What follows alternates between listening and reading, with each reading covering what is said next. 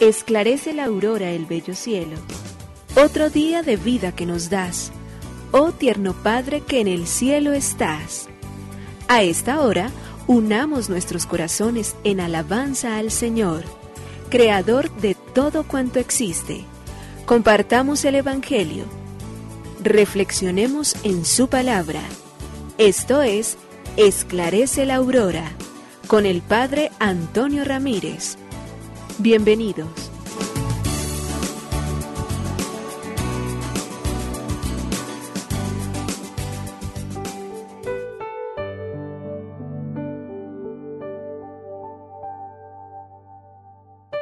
Con los muy buenos días, hoy jueves 19 de mayo del año 2022, queremos agradecer la mayor y la más grande de las riquezas en la vida, que es tener salud, que es tener amor, que es tener un corazón desbordado de bienestar para sí mismo, pero de buenas intenciones para los otros.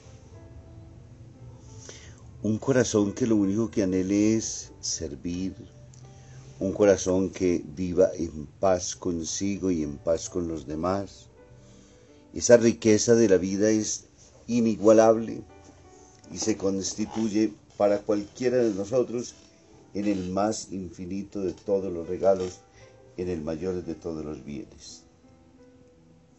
Y deberíamos desearlo con todas las fuerzas, deberíamos buscarlo con todo el entusiasmo de nuestro corazón. No deberíamos nosotros dejar la salud espiritual para un segundo plano, para algo que no nos finalmente en el momento de crisis llamaremos no. Cuidar el interior, el corazón, para que pueda estar siempre bien, amar, servir, para que en la integridad de ese ser allá dentro en lo más profundo de nosotros mismos, que a veces desconocemos tanto porque sabemos de cosas externas, pero nada de dentro de nosotros mismos, nos pueda llevar a estar serenos a lo largo de nuestra vida, nos pueda llevar a estar siempre convencidos del buen obrar, del buen vivir. Iniciar cada jornada es cargarnos entonces de buenos pensamientos, de buenos deseos, de buscar que nuestro corazón esté custodiado durante todo el tiempo para que la mala hierba que tan fácilmente florece y crece en medio de nuestras propias pasiones y en nuestras propias situaciones a veces desde el punto de vista emocional nos lleven a estar verdaderamente capaces de podernos relacionar bien y de poder caminar con aquellos que Dios ha puesto y pone a nuestro lado como el mayor regalo, como la mayor gracia. Caminar con ellos, sentir entonces dentro de nosotros que la soberana paz baja temprano en nuestro corazón, se instala en él, lo llena de entusiasmo y nos hace presagiar bendiciones para nuestra vida y bendiciones para aquellos que con nosotros caminan, que con nosotros entonces están siempre dispuestos a servirnos. Por ello al Señor le decimos, gracias Creador del universo. Nos unimos a la Iglesia Universal que ora. Esclarece la aurora el bello cielo, otro día de vida que nos das. Gracias a Dios, Creador del universo Oh tierno Padre que en el cielo estás, nuestras voces unimos al concierto que el universo eleva ya en tu honor. Desde la tierra al cielo más profundo, tierno Padre magnífico Hacedor, conserva nuestras almas sin pecado, a nuestro cuerpo da fuerza y salud, y nuestra mente ilumina piadoso con un rayo benéfico de luz. Por nuestra amada patria suplicamos, por la iglesia elevamos oración por nuestros amados padres y familia, siempre dichosos los hagas tú, Señor. En tu santo nombre, comenzamos este día de vida que nos das haz que lo acabemos santamente, oh Padre nuestro que en el cielo estás.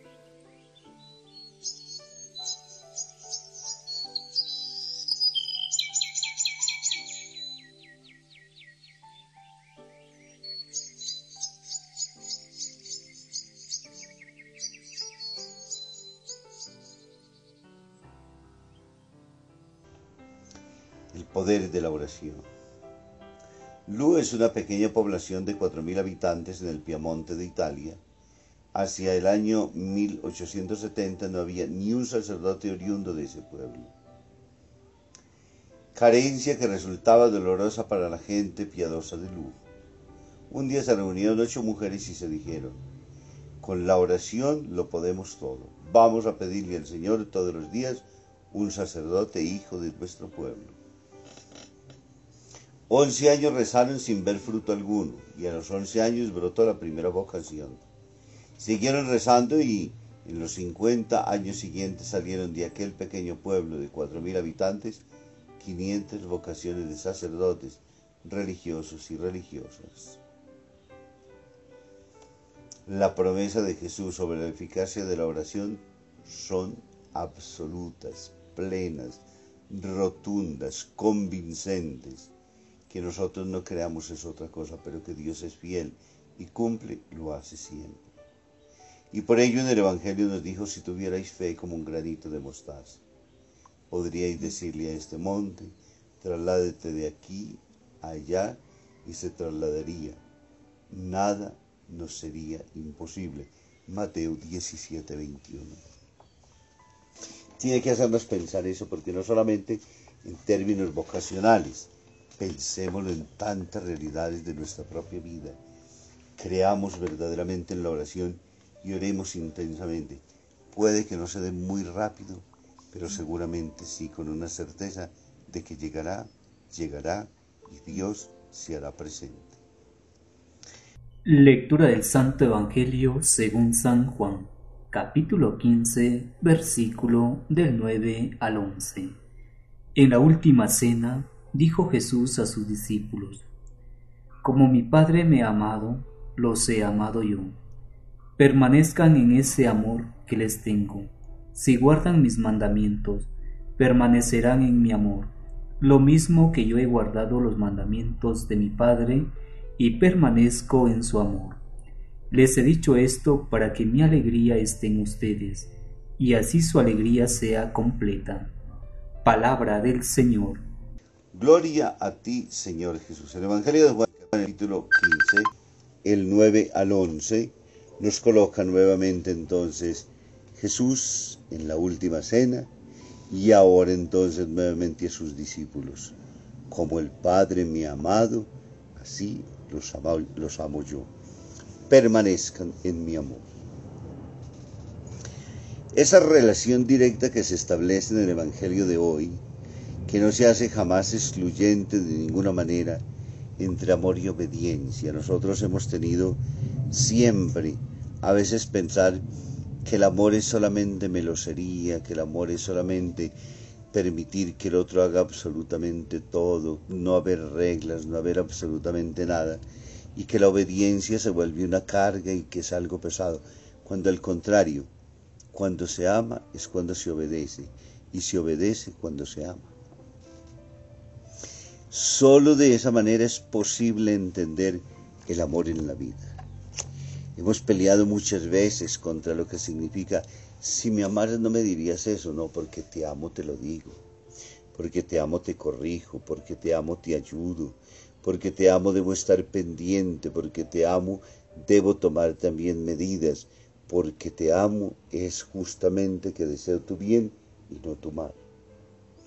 Eso es lo que Jesús nos dice. Nosotros en la vida y quienes de alguna manera se oponen y contra Dios reniegan y dicen que es un ególatra, que lo único que busca es que lo adoren y que lo sirvan y que vivan sometidos a su voluntad como siervos que no tienen capacidad siquiera de pensar y que obedecemos sencillamente sin saber y sin conocer, sin tener siquiera la certeza de lo que existe. Entonces ellos se rebelan justamente por ello y nosotros decimos, al contrario, conociéndolo hemos aprendido a amarlo y amándolo tanto obedecemos sus normas. ¿Por qué? Porque nos liberan, porque nos dejan a nosotros tranquilos, porque nos ayudan a caminar en la senda real y directa de nuestra vida, porque nos dan a nosotros consistencia en el camino y por ello entonces guardar sus mandamientos es la forma más concreta de lo que significa amor. Jesús dijo que él no ponía una nueva norma, que no era que había venido a desbaratar el Antiguo Testamento y a crear uno nuevo, no. Vino y nos dijo, yo quiero estar en medio de ustedes para enseñarles de que la verdadera y auténtica religiosidad, que la verdadera y auténtico camino de salvación que encontramos nosotros se llama, es y tiene que ser siempre entonces una plenitud en el amor. Los diez mandamientos, ¿por qué se pueden observar cuando se aman?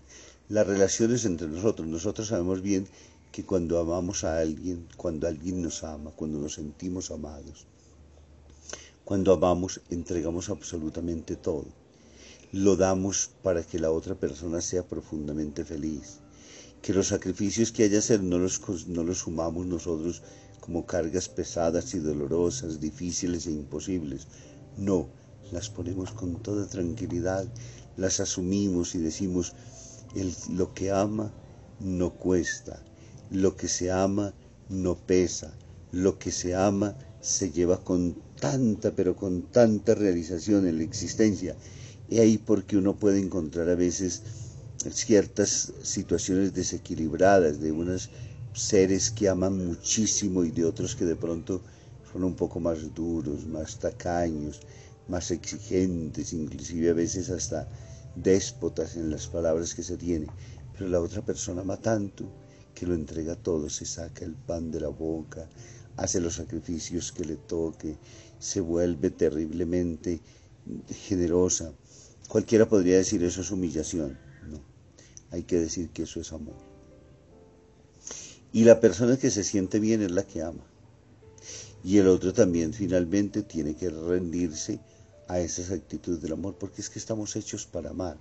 Jesús sabe bien que no nos pide nada que nosotros no seamos capaces ni podamos realizar todo lo que nos pide, todo lo que nosotros Él pone en su ley y en su norma, es porque lo podemos por nuestros propios medios, porque Dios nos lo ha dado, y vendrá una fuerza también del Espíritu de arriba que transformará nuestras cargas entonces para hacerlas aplastantes en un suave yugo del cual Él mismo nos dijo en el Evangelio.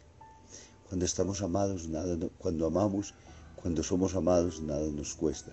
Pidámosle al Señor que nos enseñe a amarlo a Él, amarlo con todas nuestras fuerzas, a vivir todos los días en Él y verá qué fácil será nuestro camino. Nos bendiga el Padre, el Hijo y el Espíritu Santo. Muy feliz día.